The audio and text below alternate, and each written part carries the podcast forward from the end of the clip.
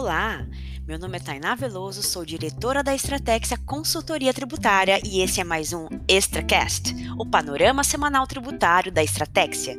Conteúdo direto e relevante sobre os principais destaques da legislação e jurisprudência tributária da semana, com foco mais estratégico para seu negócio.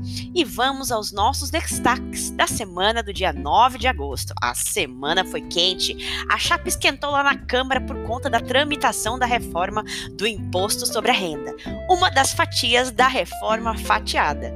Vamos relembrar aí que os principais pontos que estão sendo motivo de muito burburinho é a possível perda de arrecadação de estados e municípios por conta da redução do imposto de renda da pessoa jurídica, a questão da tributação dos lucros e dividendos, reajuste da tabela do imposto de renda da pessoa física e juros sobre capital próprio. Arthur Lira, presidente da Câmara, teve que ceder mais uma vez ao apelo da maioria dos congressistas e adiou para a próxima terça, dia 17 de agosto, a votação desse projeto de lei 2337 de 2021, que trata da reforma do imposto da renda e da tributação dos lucros e dividendos.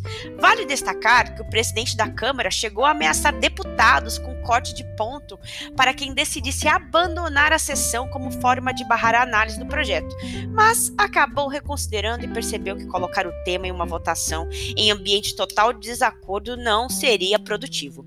Lira disse que é impossível votar uma reforma tributária consensual. E nós aqui também da Estratégias entendemos que vai ser impossível que todas as partes interessadas concordem. Como disse Lira, é impossível ter consenso em uma matéria tributária em plenário. Ela vai ter maioria, que num projeto de lei já é bastante primoroso e bem sucedido. Ao que parece, após reunião entre líderes da base, foi firmado um acordo de compromisso aí de votação na próxima terça-feira, sem que haja obstrução. Vamos ver. Além disso, como informam aí os principais jornais, o relator dessa reforma, o deputado Celso Sabino, apresentou mais uma versão, a quarta versão do parecer, para atender aí diversas solicitações. As principais solicitações são redução de 1,5 ponto, percentual da contribuição social sobre o lucro líquido, que hoje, em regra, é de 9%, né, para mitigar aí o alegado prejuízo dos estados e municípios, e um corte no imposto de renda da pessoa jurídica, que seria de 12,5 pontos percentuais inicialmente, foi reduzida aí para uma redução de 9,5 pontos percentuais.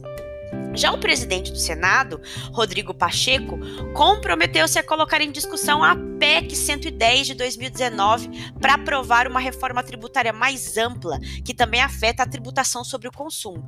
Diversas entidades empresariais acreditam que tributos estaduais e municipais deveriam ser incluídos na reforma, o que poderia ser feito por meio da PEC 110. Depois de aprovar o PL 4728, aquele que trata do novo refis e o passaporte tributário, e ainda aí esperando os projetos da reforma tributária fatiada que estão lá na Câmara, né? O da unificação do PIS e da COFINS e da reforma do IR, o Senado agora trabalha para ressuscitar a parte constitucional aí da reforma com a PEC 110. A saga da indigesta reforma tributária fatiada continua, mas você que acompanha nosso Extracast ficará ligado aí nos principais movimentos toda semana.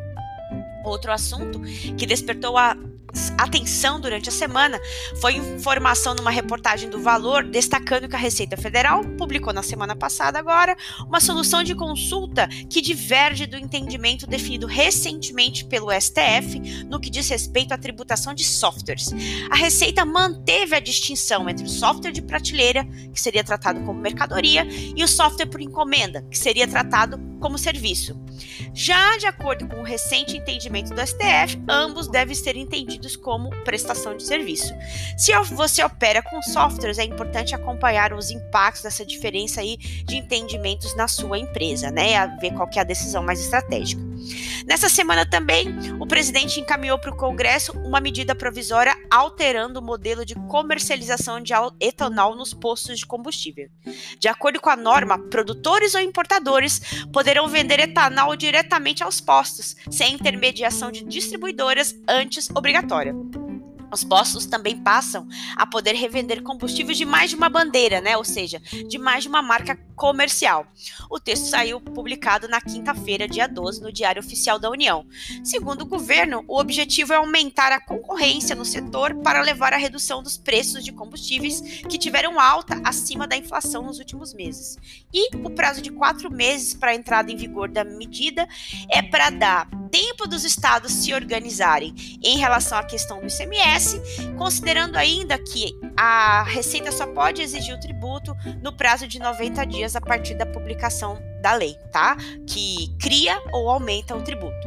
A medida provisória também altera a cobrança de PIS e COFINS na venda de álcool anidro importado para adição à gasolina, quando o distribuidor também for importador.